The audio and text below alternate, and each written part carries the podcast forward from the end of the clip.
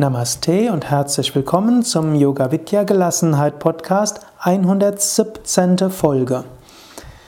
Heute möchte ich darüber sprechen über Drogen, also jetzt andere Drogen als Alkohol, Nikotin und so weiter, was man oft als illegale Drogen bezeichnet.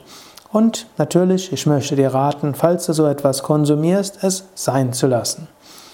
Um es kurz zu sagen, wer gelassener werden will, sollte auf alle psychoaktiven Drogen verzichten. Insbesondere gehören dazu Marihuana, Haschisch, Ecstasy, Kokain, alle Designerdrogen und so weiter.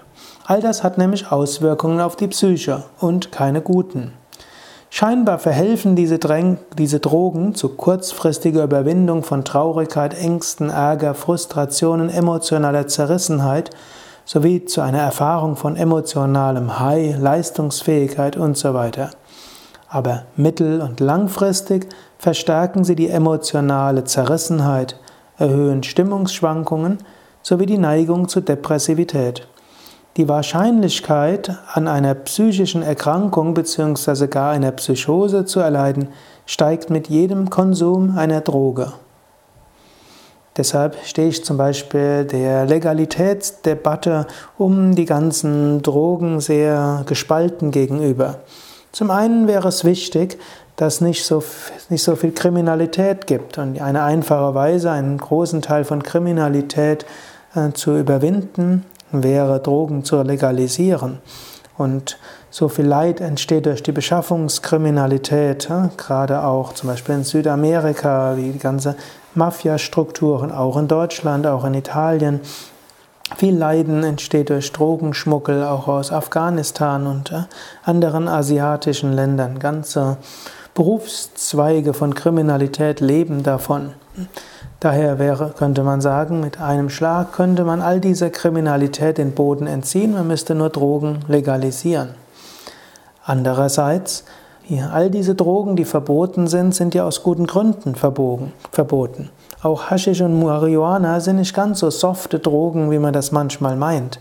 Haschisch und Marihuana gerade wenn sie regelmäßig konsumiert werden, mindern das Engagement. Gerade wenn Jugendliche diese konsumieren, dann werden sie in den entscheidenden formierenden Jahren hm, an Engagement und Leistung gehindert.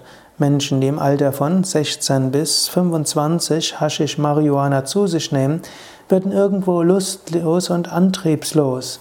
Sie ja, haben nicht die Energie, die es braucht, um sich für den Beruf zu engagieren, fürs Lernen zu engagieren, sich in den ersten Jahren des Berufslebens durchzusetzen.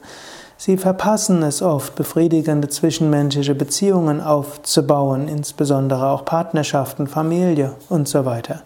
Und 30 Jahre später vervielfältigt sich die Wahrscheinlichkeit, an Depression oder Psychose zu leiden.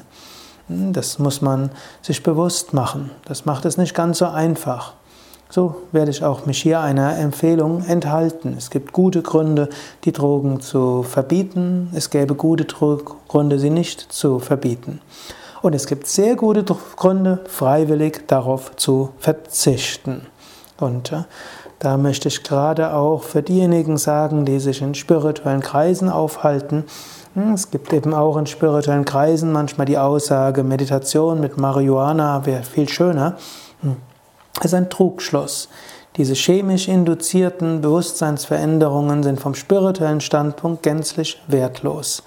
Und sie verhindern im Gegenteil, dass du auf natürliche Weise dich spirituell weiterentwickelst.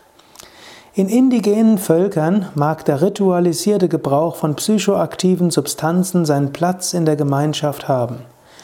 In westlichen Gesellschaften sind Drogen in hohem Maße verantwortlich für Unglück und Leiden, oft mit Jahren oder gar Jahrzehnten Verzögerung. Es gibt andere effektivere Mittel, mit Stimmungsschwankungen und negativen Emotionen umzugehen, wie zum Beispiel das, was du hier in vielen dieser Podcasts Folgen lernst. Und es gibt sehr effektive Mittel, große Freude, Heiß und Bewusstseinserweiterung zu erfahren, ohne Drogen mit ihren negativen Begleiterscheinungen. Mit Yoga, Meditation, spirituellen Praktiken, die auf allen Ebenen nur positive Begleiterscheinungen haben. Ja, das war's für heute. Bis zum nächsten Mal. Alles Gute auf www.yoga-vidya.de